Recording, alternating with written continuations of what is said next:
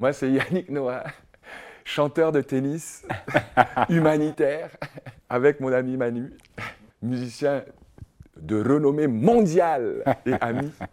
Je suis né dans les Ardennes, je suis né à Sedan. Papa, en fait, a débarqué en France euh, dans les années 50. Son père l'avait envoyé en France pour faire des études avec mon oncle. Et euh, il, il, jouait un peu au foot. Et du coup, il a été à Sedan, où il y avait la première équipe semi-pro de foot. Le matin, ils allaient à l'usine et l'après-midi, ils jouaient au foot. Et un jour, mon grand-père, qui était euh, prof de dessin, euh, philosophe et journaliste, allait faire une interview euh, de ce jeune black arrière qui venait d'arriver.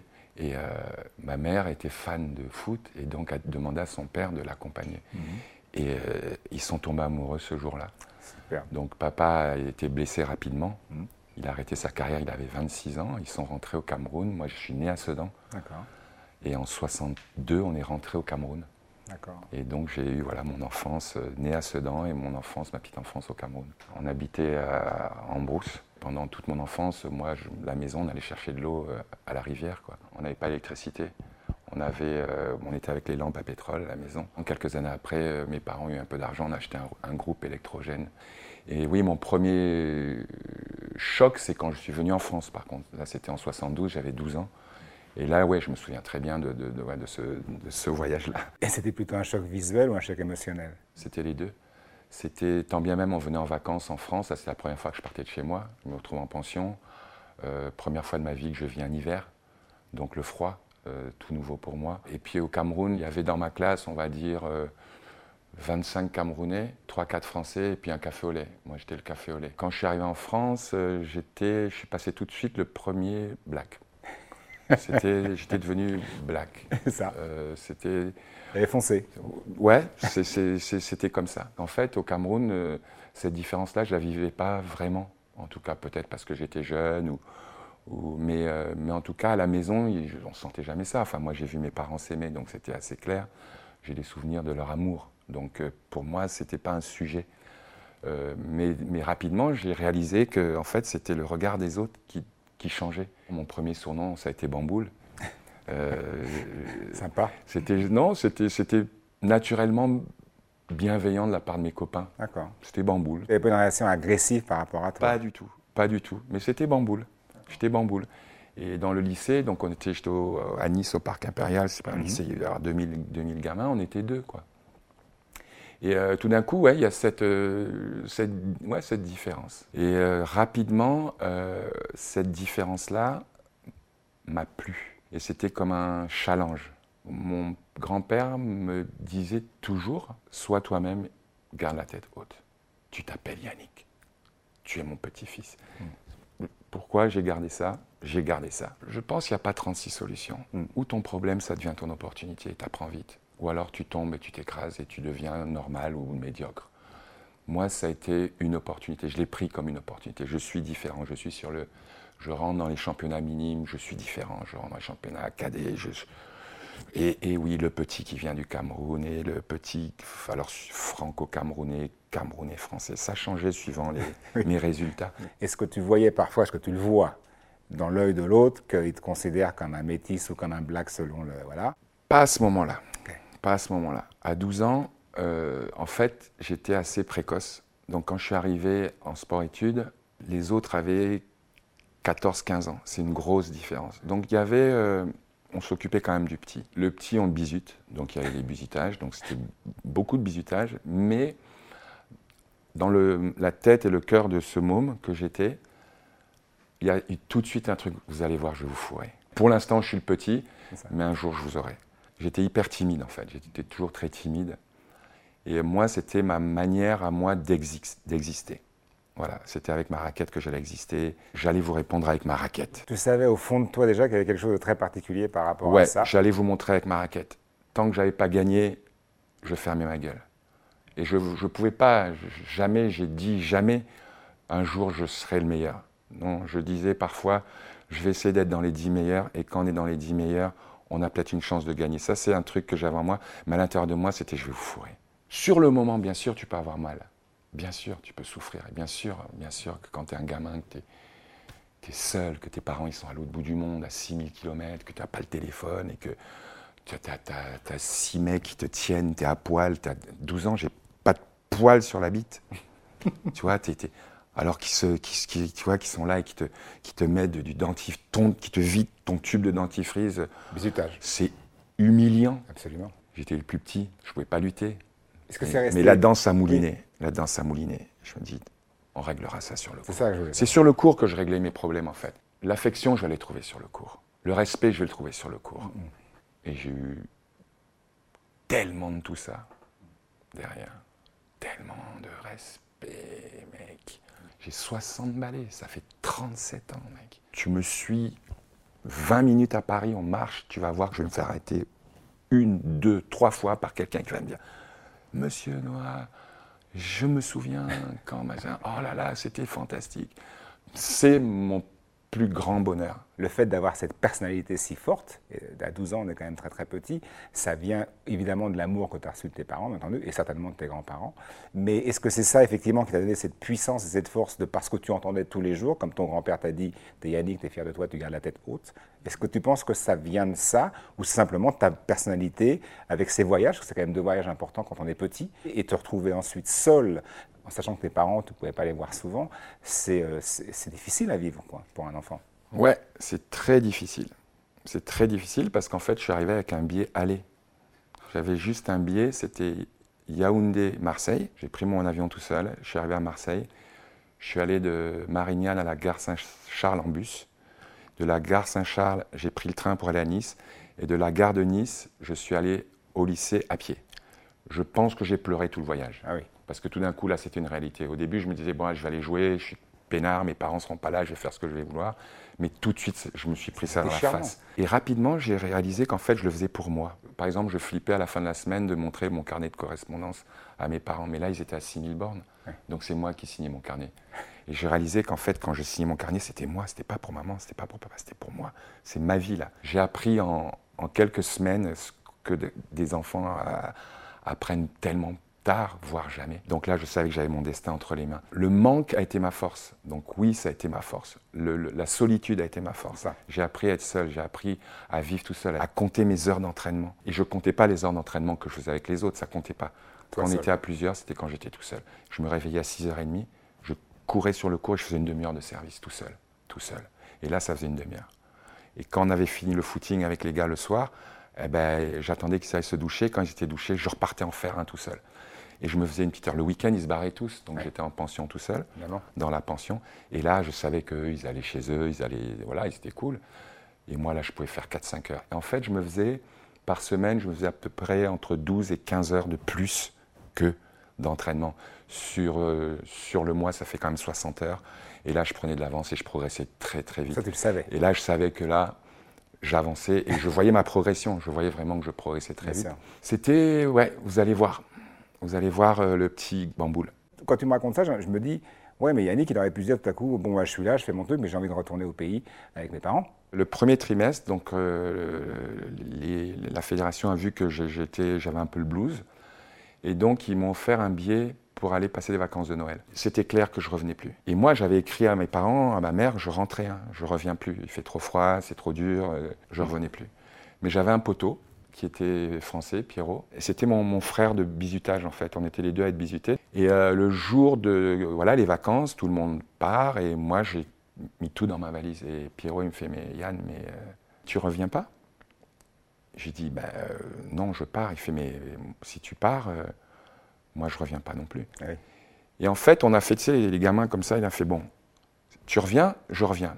Et là je sais pas pourquoi je ne sais pas pourquoi jusqu'à aujourd'hui, pourquoi je lui dis je reviens.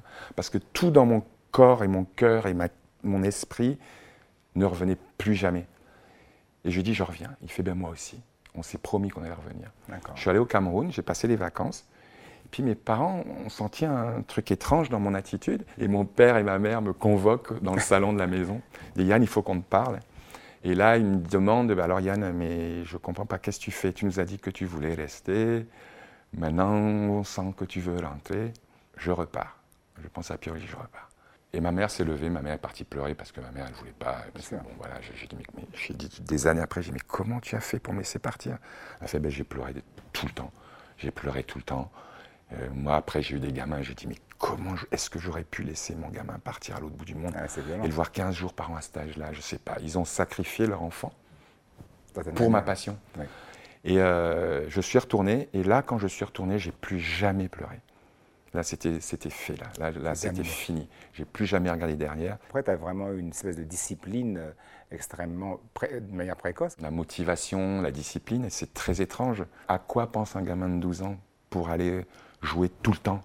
Se lever à 6h30 le matin, aller jouer, après... Bah, C'était assez simple. C'était assez simple. C'était, on était donc, on avait le sport-études, donc on était en pension. T'es pensionnaire, quoi. Tu vois, t'es- t'es- ton, ton look, qui, enfin voilà, tu tu t'habilles souvent de la même manière. Mais au club, il y a une petite qui était magnifique, quoi. Et t'as 12 ans, quoi. Et t'as 12 ans, t'es timide. euh, bah, elle passait de temps en temps sur le cours et je voulais qu'à un moment qu'elle soit obligée de me regarder jouer parce qu'il y avait le tournoi du club.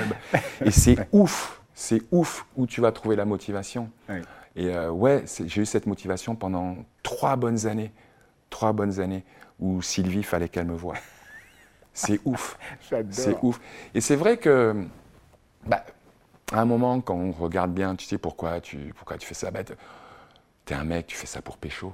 Alors après, il y a l'aventure intérieure où, où c'est devenu autre chose. Où, oui, j'ai bien vu la première interview de mon coach à l'époque, qui était le mec le plus bienveillant. C'est voilà, je lui dois tout. hein, c'est lui qui m'a appris le jeu. En plus, c'était comme un deuxième père. Mais je me souviens de la première interview. Patrice qui dit. euh, oui, euh, il, il est doué, il est motivé et il a la souplesse des gens de sa race. Il dit ça, mais de manière tout à fait naturelle, Mm, tu mm, vois, mm. parce que j'étais comme son fils, hein, vraiment. Il y a-. Mais c'était, voilà, il a dit ça comme ça. C'est passé quelques années après, j'ai dit ça, dit, c'est incroyable qu'il ait dit ça. Donc tu vois, c'est, c'est- cette différence. Et j'étais pas souple en plus. J'étais plutôt raide comme joueur.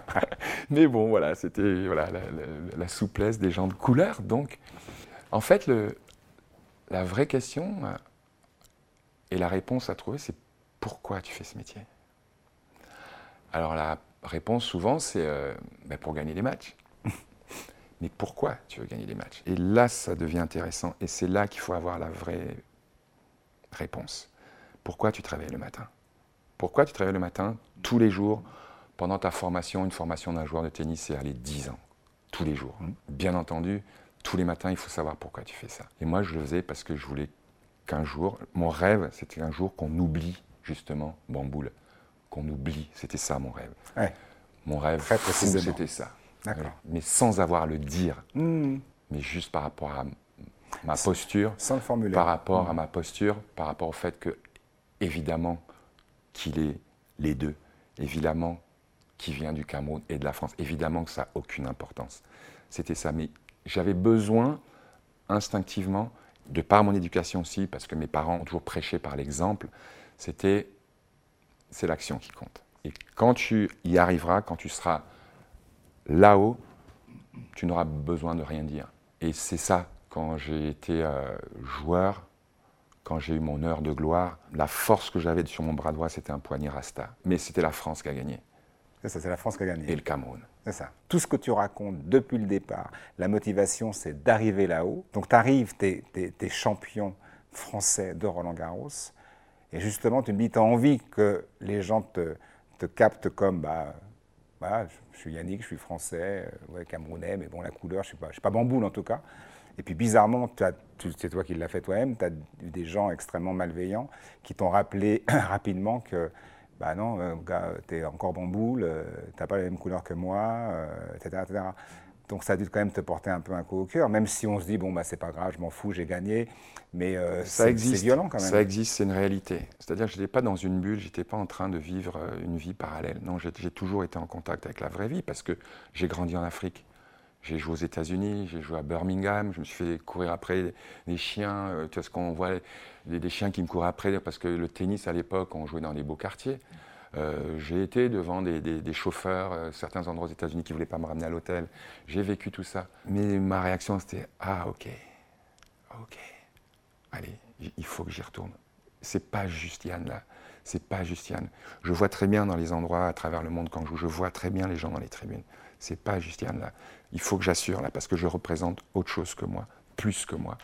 J'ai des petits cousins, j'ai des petites cousines, j'ai des, des gens en France, parce qu'avant là, le, le joueur français, c'était un mec qui. C'était la loose, hein, on perdait quoi. Oui. Non, non, mais on perdait. Les gens de la génération avant moi, c'était, des bons joueurs, mais c'était, pas du tout ce niveau-là quoi. Euh, et moi, je voulais mettre. ma- La barre était beaucoup plus haute quoi. Moi, je voulais être beaucoup plus fort et représenter plus, parce que c'était encore une fois. Être le numéro un français, c'était plus que ça quoi. Quand je jouais, je savais que j'avais des gens au Cameroun et en Afrique qui, qui suivaient mes matchs à la radio. C'est fort, c'est fort. Parce que là, tu joues, tu sais, on joue pour les gens. Et quand tu es dans un pays étranger et que tu vois cette vibration, c'est puissant. Mais mon premier tournoi, euh, j'ai joué en Afrique du Sud, il y avait l'apartheid, donc c'est puissant. C'est puissant quand je rentre sur le cours et je vois les, le- le- le- le- la, la cage avec les, gens, les blacks, Mm. et que le stade est vide parce que les blancs, ça les intéressait pas. Tout d'un coup, je dis, mince, je suis noir, quoi. Je suis noir. Euh, bien sûr, il y a eu plein de, de, tellement, mais à chaque fois, je dis, là, c'est le moment justement de pas rebondir là-dessus et de, allez, tiens-toi droit, reste digne, continue. C'est comme ça que tu leur fais mal. C'est en gagnant des matchs. C'est en gagnant des matchs que tu leur fais mal à ces gens-là. Mais, mais à la fin, putain, quand je jouais, je faisais, il y avait de la joie, quoi. Mm. Il y avait vraiment de la joie. En France, quand je jouais, j'étais populaire. J'étais populaire. Les gens m'encourageaient. Ils étaient à fond derrière moi. Ils me portaient. euh, Et j'adorais ça. J'aimais les gens. Moi, j'aime le public. Parfois même, ça m'a joué des tours parce que je jouais parfois un peu trop pour eux. Ouais, ouais. Euh, mais c'est comme ça que je suis. Et quand il y a une attaque, d'abord, ben, je suis les pieds sur terre. Je sais que ça existe. Euh, je sais que ça existe dans la rue, au quotidien. Mais, euh, mais je ne cours pas les chignes.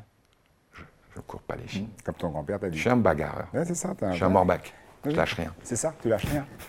Tu avais des références par rapport, à, par rapport à cette passion du tennis? Arthur H, c'était mon héros. C'est grâce à lui que je suis venu en France. Au début, euh, j'avais des difficultés à, à mettre des mots sur certaines de mes émotions, certains ressentis par rapport à mon métissage. Et Arthur disait un jour, Yannick va se rendre compte qu'il est noir. Et moi, je répondais, je ne suis pas noir. Papa disait, tu es, tu es noir. Maman disait, tu es blanc. Et euh, j'étais sensible à mes deux cultures. J'ai vu ma mère euh, au Cameroun euh, pleurer en écoutant Reggiani Mm. ou Moustaki. Elle avait le mal du pays. Quand j'écoute cette musique, c'est quelque chose que j'ai dans les tripes. C'est pas que j'aime Moustaki, non, non, c'est plus que ça. C'est viscéral. C'est viscéral. Les disques de papa, musique cubaine, parce que c'était toujours la fête à la maison. C'était looké, tout ça dansait. Donc je piquais ces disques-là. Donc c'était plus que la musique. C'était, c'était j'amenais un peu des sons de chez moi. Donc ce rapport, ouais, avec euh, ma, ma double culture, quoi. Euh, j'avais besoin de ça. J'avais besoin de ça parce que c'est bien d'être différent, mais il faut aussi se nourrir, tu vois. Et je me nourrissais dans ma chambre d'hôtel de tout ça, quoi. J'étais un peu un migrant en fait. J'étais un jeune migrant. Tu viens pour euh, essayer de t'en sortir et puis envoyer de l'argent au pays. C'était ça, c'était Mhm. ça ma vie en fait. Mhm. Même si je l'ai fait très jeune, c'était ça. On est en- quand même en 2021 et on se retrouve avec des phénomènes comme Black Lives Matter et, euh, et avec des déclinaisons en- dans notre pays. Ça existe depuis toujours. Mais quand je m'adresse à, à toi, euh, à qui j'ai envie de m'adresser Je m'adresse au gamin qui va être dans ma position et lui dire, mec, tu sais quoi? Si moi j'y suis arrivé, tu peux y arriver. Parce que oui, oui, on t'a traité de sale négro. Oui, on t'a traité. Au Cameroun, des fois, c'était petit blanc. hein. Après, ça dépend de l'autre, du regard de l'autre. Et quand tu as la double culture et que tu es sensible, tu es toujours du côté de celui qui morfle. Celui qui morfle, souvent, dans le film, c'est le noir. Mm. Donc moi, je morfle. Ouais, mon côté noir, il me fait plus morfler, Yannick, que mon côté blanc. Parce que, ouais, c'est le noir qui, qui, qui, avec le, genou, c'est le noir. C'est toujours le noir. Et ouais, Black Lives Matter, bien sûr. Mais ça, c'est le combat de ma vie, quoi. Prends les coups, encaisse. C'est pas la peine de, te venger, mais montre que tu peux y arriver. Et oui, c'est dur. Oui, parce que dans la course, forcément, il part un peu plus loin. Il part un peu plus loin, le black. Ça changera. Mais en attendant, on est aujourd'hui, il faut lutter, quoi. Et si c'est avec ta raquette, tu luttes avec ta raquette, mec. Mais c'est très frustrant. C'est Oui. très frustrant parce que tu as l'impression que c'est de pire en pire. Tu as l'impression qu'il y a des gens maintenant, même dans les médias, parce que les réseaux sociaux, bon, ça ne veut rien dire, mais les médias qui ont droit, le droit de dire des choses assez extraordinairement blessantes. On leur donne le droit, donc ça veut dire que cette autorisation vient de là-haut. Et une espèce de légitimité. Ouais, ça vient de là-haut. Vous pouvez, allez-y. Donc, ben, ce qui se passe, c'est que quand je fais une chanson contre euh, ces gens-là, eh ben, je me fais défoncer. Je reste droit. Et je continue. Il y a d'autres challenges. Tu as sorti un livre il y a quelques années, à l'intérieur duquel je découvre des lettres hallucinantes que toi et tes parents avaient reçues. Alors, Madame Noah, nous avons regardé hier le tennis avec intérêt. À partir de maintenant, vous devez conseiller à votre fils, pour être plus représentatif pour les Français, de se couper les cheveux à la brosse. Non pas toutes ces ficelles qui pendent sur le visage. Ça ferait plus propre et il serait beaucoup plus à l'aise pour disputer les compétitions, mes amitiés. beaucoup plus à l'aise.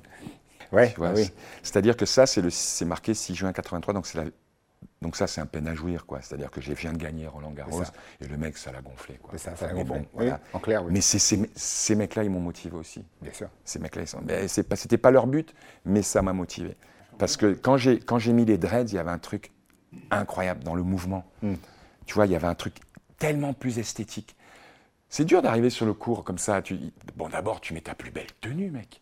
Tu t'arrives pas avec une tenue pourrie. Et là, quand j'ai eu les dreads, ça a été, mais là, c'était, mais alors, à là, tout d'un coup, je me sentais, mais Rasta. Ouais, ouais.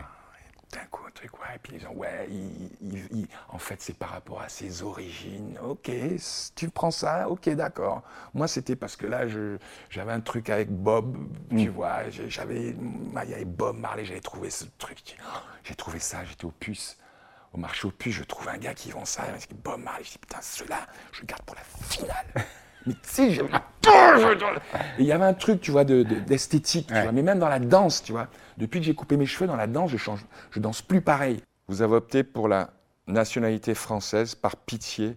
Nous vous le demandons, coupez les crottes que vous avez sur la tête. Et puis c'est beau au Cameroun, mais pas ici. Il faut choisir et s'y tenir, sans rancune. Lui était énervé, lui. Il avait les boules, lui. À mon avis, il devait être chauve. Possible.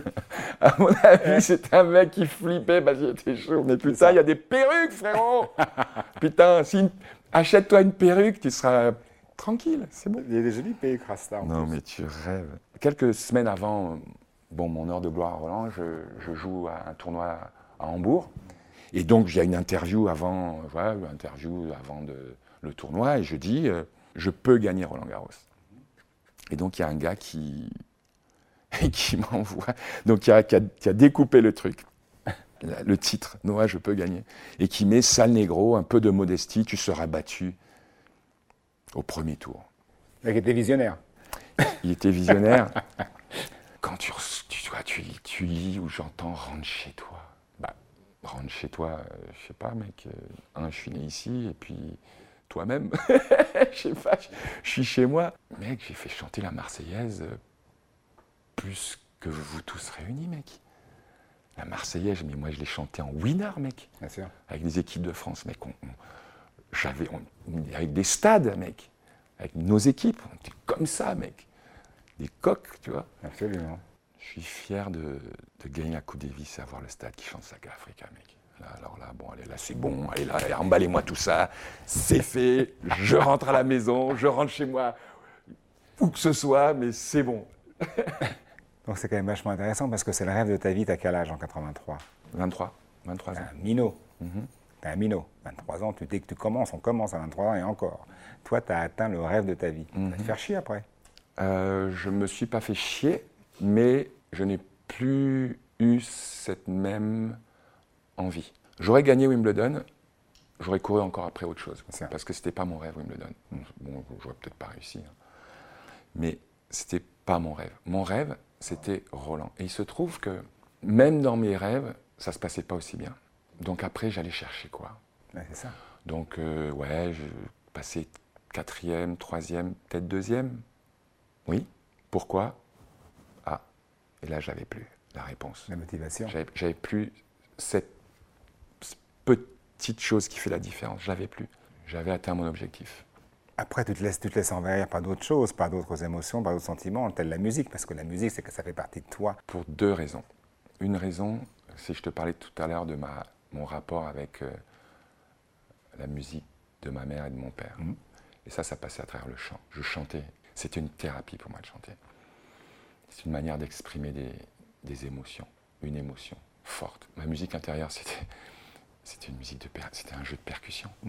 Service volé. C'est quoi service volé? Tu joues avec le souffle. C'est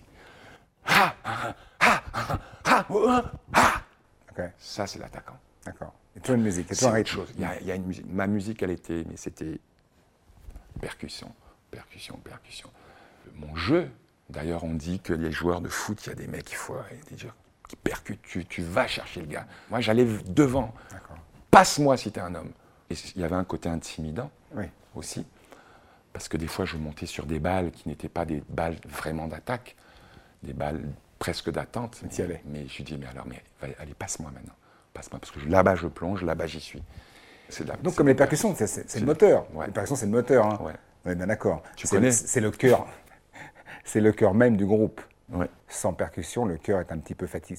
Le groupe est un petit peu plus là, petit peu plus fatigué. Mhm. Si ce cœur-là est en béton armé, c'est lui qui drive le reste. Mhm. Peu importe ce qui se passe autour, peu importe le style musical et peu importe le jeu de tennis. Finalement, en fait, tu es en train de me dire que ton moteur, c'était ça.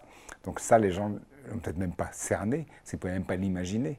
Et ça, c'est peut-être aussi ce petit truc en plus qui a fait que tout à coup, tu es devenu ce que tu es devenu. Il y avait la percussion, il y avait la musique euh, que j'écoutais alors à ce moment-là, C'était quoi? C'était du rock. Ah ouais. C'était les Stones, c'était une attitude, c'était une posture, c'était un truc de mec, c'était un truc d'attaque, c'était un truc de, de, de rage, c'était un truc, euh, c'était voilà, c'était ça, c'était ça. T'écoutais pas de la musique folk, folk? Non, Non, rock? non, j'ai- j'aimais, mais c'était pas ça qui me Ouais, portait. C'était voilà, ouais, c'était la posture du guitariste, la posture du chanteur. Tu vois, ce truc-là. Quand tu joues, tu peux pas hésiter. La rage, voilà, la haine de l'adversaire. Ça, c'est un truc qu'il fallait, qu'il fallait travailler. Parce que des fois, quand tu joues contre un pote, il faut que tu trouves un truc vicelard pour le buter. Il faut que tu lui fasses du mal. Donc il y avait ça, ce rapport avec la musique. Et quand j'ai arrêté de jouer, j'avais plus envie de ça. Quand je chantais mes chansons, tout d'un coup, je devenais plus timide, qui revenait, tu vois. Et euh, quand j'ai décidé, après mon troisième album, je me suis dit, bon, allez, maintenant, je me donne trois ans, je fais que ça, mais je vais voir jusqu'où je peux vraiment aller. Mais vraiment, j'arrête le tennis, j'arrête le capitana, je parle plus de tennis, mais je me mets moi en mode chant, et je vais travailler le chant. Je suis allé voir Madame Charlot, et j'arrive chez elle, elle ouvre, je vois cette dame, elle fait Oh, je voyais pas si grand, mon petit. Mettez-vous là, je vais me mettre derrière le piano, allez-y, j'ai écouté vos, maquettes, euh, allez-y, chantez. Et là, je peux pas. Et là, elle me fait Voilà, mon petit. Alors voilà, je vais vous dire un truc. Vous allez être chanteur, vous allez être devant, vous pouvez pas être timide. Donc quand vous chantez, vous allez chanter des fois dans des bars, on va vous dire Ben, mettez-vous debout, chantez, vous pouvez pas être timide. Elle me parlait, et au moment où elle parlait, je me disais pourquoi je suis devenu joueur, pourquoi j'ai dû mettre de côté? Si tu veux, ça m'a suffi. Ouais. J'ai toujours eu envie d'exprimer une partie de moi que j'avais complètement bloquée volontairement ou, mis de côté. ou- ou mis de côté inconsciemment. C'est la sensibilité, la douceur, Ah oui. le sourire, voilà, Oui, parce que l'hésitation. Oui. Toutes ces choses qui m'avaient été interdites. oui, la petite fêlure. Voilà. Bah oui. Et, euh, et ça, je, je- voilà, c'est, ça m'a sauvé la vie parce que si tu veux, tout d'un coup, euh, ben, j'ai pu montrer euh, le macho, mais je peux aussi montrer euh, la sensibilité. Mais ce qui est fou, c'est quand on te connaît un peu, c'est c'est l'humour, c'est la gentillesse, c'est la disponibilité, c'est la générosité. Et il n'y a pas du tout ce sentiment d'agressivité, pas d'agressivité, mais de, tu vois, de mec frontal, de, de buteur, de, de guerrier, de... Pas du tout. C'est un travail, c'est un, accompagnement, c'est un accompagnement, c'est un travail, ce sont des mots, ce sont des rendez-vous, ce sont des, c'est un vrai travail. Donc tu es en train de me dire que si tu n'avais pas eu ce travail-là, tu n'aurais peut-être pas réussi ce parcours euh, sportif. Bien sûr que non. D'accord. Bien sûr que non. Si je n'avais pas eu ces informations, bien sûr que non. Pourquoi je te parle de ça, j'insiste là-dessus, c'est pour par rapport à la musique. Tu n'as jamais fait de musique. Donc tout à coup, tu vas te, même si tu es arrivé, comme tu me l'as expliqué, à, à faire fi des gens qui portaient critique sur ce que tu savais dès le départ où tu allais et que tu allais réussir, Là, tu vas en recevoir. Parce qu'il y a eu Ah du non, monde qui est passé sur le Ça, il y a terrain. un truc qu'il ne faut pas faire avec moi, c'est me dire je ne peux pas y arriver. C'est ça. Tu me dis, je peux pas y arriver, là, tu es sûr que là, tu m'as donné une motivation pour des années, tu peux même pas imaginer. Donc, ouais, il peut pas y arriver direct, évidemment. Ça. Donc, euh, évidemment. il y a un travail. Et puis après, ouais, il y a. J'ai amené beaucoup de choses dans la musique, bien sûr, euh, ne serait-ce que la concentration. À Bercy, j'ai joué euh, au tennis, j'aimais pas jouer en, en indoor. Donc j'étais assez mauvais. Fast forward, 15 ans après, je joue Bercy en musique. Mm. J'arrive, je garde ma bagnole, et là, j'ai une boule dans le bide. Ouais. J'ai une boule au ventre. Je dis, mais attends, mais c'est, pas, c'est bizarre. Enfin, moi, avant un concert, j'ai pas de boule au ventre. Et là, je suis dans ma loge. Je dis, mais qu'est-ce que j'ai? Il y a des fleurs, il y a ma bouteille de vin, euh, il y a des mots, il y a mon petit tapis, il y a tout, il y a tout. Et au bout d'une demi-heure, j'entends Yannick, Yannick, Yannick. Et là, tout d'un coup, je dis, mais putain, en fait, le lieu, j'avais assimilé le lieu au tennis. Mm. Tu vois, j'ai encore les vibes du tennis, du stress du tennis. Tu t'éclates pas quand tu fais un match. C'est Ah dur, tu souffres. C'est dur. Le seul moment où tu, tu souffres, c'est, c'est la, dernière, la balle de match. Ouais Et c'est tout. Il n'y a pas de plaisir. Mais il y a un plaisir de bien de t'entraîner, il y a un plaisir de te sentir dans une forme physique. Un coup, un tu te sens- voilà quoi. euh, 15 étages, je vais plus vite que l'ascenseur, je kiffe, je suis en forme. Je... Non, mais tu vois, c'est ça. c'est- Au-delà du jeu même, tu, voilà, étais un, un des meilleurs athlètes du monde. C'est, pas juste parce que tu cours vite, c'est juste que putain, tu te sens bien, quoi. Il y a des satisfactions, mais le plaisir euh, Pur. premier que tu avais en tant qu'amateur, tu le perds. Tu es un professionnel maintenant. C'est tes points, tu gagnes ou tu perds. Tu perds, t'es une merde. Tu gagnes, t'es, t'es Dieu. Mais le concert, c'est dès la première note, je suis en plein kiff. Quoi. Un Le plaisir, c'est, un, bonheur. Alors, c'est pas aussi intense, hein, parce que gagner, gagner la balle de match, je peux dire un truc, euh, enfin, ça n'existe pas. Hmm. Ce, cette- ce sentiment, ça n'existe pas. D'accord. Tu peux te prendre un camion dans la gueule, t'en as rien à foutre, tu peux mourir, tu t'en fous. Le truc le plus proche que j'ai ressenti, c'est quand j'ai vu, euh, j'étais à la naissance de, de tous mes enfants, mais la première fois quand Joachim est né, j'étais là. J'ai eu cette sensation. Et j'ai dit à Cécilia, c'est ça, c'est ça, c'est ça, c'est ça, ce truc où la vie, quoi, tu vois. En musique, j'ai pas ça. Mais c'est délicieux du début à la fin, quoi. Où tout d'un coup, purée, je- ça marche. Tout d'un coup, ça marche. J'étais dans cet état-là. C'est magique. Et tu ne fais qu'un avec les 100 000 Et tu fais avec les gens qui sont là. Tu vois les regards, tu sens que c'est one love. Yannick, tu es quand même un grand sportif, un grand artiste. Ex. Ex. Ex, si tu veux, ex, tu l'as été, mais tu es toujours papa. Ça, oui, ça, je crois que c'est ma plus belle réussite. hein. Comment tu fais? Parce qu'il faut quand même du temps de libre, pas forcément élever les enfants mais pour être présent et en tout cas pour leur transmettre des choses. Comment tu as réussi à faire passer certaines choses par rapport effectivement au racisme euh, ambiant, peu importe le pays où ils résident? On va tous les ans au Cameroun. C'est assez étonnant parce que tant bien même ils ont passé très peu de temps au Cameroun. Quand je parle avec Joachim, on parle comme ça. Joachim, il dit euh, quand est-ce qu'on va au pays? Il a eu aucun problème dans, sa, dans son parcours de se retrouver euh, dans le Bronx à jouer euh, de street basketball quand il était jeune. Aucun problème. Nous, on n'a pas besoin de parler du racisme. On le, on le voit, on le vit, on le sent, on l'anticipe. Il nous fait sourire. Il nous fait pas de mal. Avec mon dernier, Joe, c'est différent parce que Joe, il est blond aux yeux bleus. Et il peut aussi parler comme ça. Tu le vois danser, tu te dis, mais comment il peut danser comme ça, ce, ce blanc? C'est celui de tous mes enfants qui parlent souvent de racisme. Parce qu'en fait, Joe, il se retrouve dans des situations où les gens ne savent pas en fait qu'il est, il a du sang black. Bien sûr. Et du coup, les gens, alors là, les langues se délient, et là, il s'énerve. Et Difficile, il choisit ses potes. difficile pour lui. Et lui, il choisit ses potes en fonction de ça. D'accord. C'est vraiment central dans sa façon de- d'être, la musique qu'il écoute, la façon de danser, ses copains.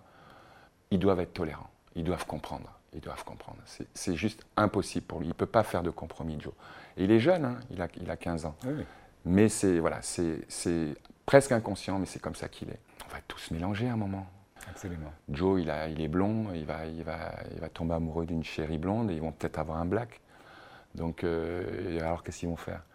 Je me souviens quand Joe est né, j'étais à, la clinique et je prends mon, je Joe et puis euh, on descend dans l'ascenseur et, tout d'un coup, il y a deux dames qui rentrent à l'étage inférieur. Alors Joe, quand il est né, il n'était pas blanc, il était transparent, rose, tu vois. Donc j'avais comme ça dans les bras. Oh, il est beau ce petit. C'est à qui ce petit? Je dis c'est à moi. J'ai vu un espèce d'attente. Alors, donc il a adopté. Non, normalement, normalement c'est les blancs qui adoptent un petit noir, c'est pas la noire qui va adopter. Enfin, c'était un truc, c'était au-delà de. Voilà. Et donc lui, c'est ça son projet de vie. C'est ça, il va vivre ça. Le discours que tu as aujourd'hui, je pense que tu l'as toujours eu depuis, euh, depuis très très jeune, parce que tu étais très très jeune seul, donc tu as trouvé cette force-là et ce discours-là d'être assez humaniste finalement. Et je pense qu'ils l'ont toujours entendu. Que tu leur dises clairement ou que tu parles à tes potes ou à ta femme, etc., c'est quelque chose qui fait partie de toi. Donc je pense que fatalement, il y a une vraie ressemblance et je pense que la transmission, elle est là. Tu as besoin de leur expliquer, leur souligner en rouge deux fois. Ils sont vraiment issus de toi, à savoir que... De nous, parce que leurs mères, elles sont essentielles aussi, parce que, voilà, d'abord parce qu'elles elles, m'ont aimé. Je veux dire, moi, j'ai retrouvé des courriers de, de mon grand-père paternel qui était contre le fait que maman se marie avec papa, quoi. Parce qu'il est noir, c'est écrit. C'est pas possible. Donc, euh, c'est de là que ma mère vient. Elle a dû donc euh, se fâcher avec beaucoup de gens autour d'elle, dont ses parents, pour avoir le courage de suivre son instinct et son amour pour papa, et pour aller jusqu'à habiter en Afrique. Donc forcément, quand tu vois ça, tu vois tes parents le vivre comme ça, forcément, ça laisse des traces. Et il faut trouver un angle positif et s'engouffrer dedans, et le faire vivre et le faire exister. Moi, comme tu sais, donc j'ai cinq gamins blancs. Mais moi, quand je vois mes deux filles manifester Black Lives Matter, ça me fait du. C'est fort. Et je vois, ils sont avec leurs copines, parce que leurs copines, ce sont des, américaines, des, sont pour la grande majorité des blanches, qui manifestent. Ça, c'est fort. Black Lives Matter, c'est pas un truc de black. C'est pas ça, ça, peut être des Chinois. Black Lives Matter, c'est juste que voilà, l'autre, il compte, en fait. Donc c'est à travers une image qui est forte et que ça, bien entendu, qu'on ne parle pas du problème que des Noirs. Bien sûr, bien sûr, il y a le problème des Noirs, évidemment.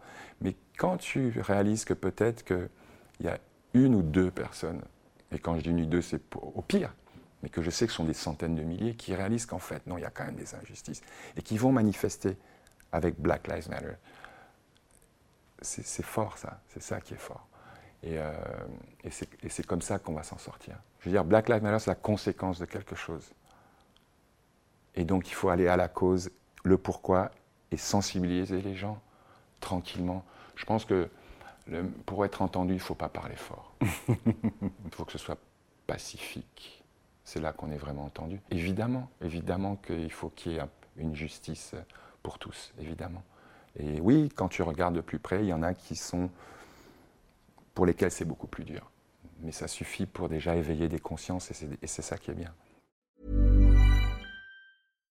When you make decisions for your company, you look for the no-brainers. And if you have a lot of mailing to do, stamps.com is the ultimate no-brainer. It streamlines your processes to make your business more efficient, which makes you less busy. Mail checks, invoices, legal documents, and everything you need to keep your business running with stamps.com. Seamlessly connect with every major marketplace and shopping cart. Schedule package pickups and see your cheapest and fastest shipping options from different carriers. With rates up to 89% off USPS and UPS rates. And with the Stamps.com mobile app, you can take care of mailing and shipping wherever you are. Make the same no brainer decision as over 1 million other businesses with Stamps.com. Sign up with Code PROGRAM for a four week trial, plus free postage and a free digital scale. No long term commitments or contracts. That's stamps.com. Code program.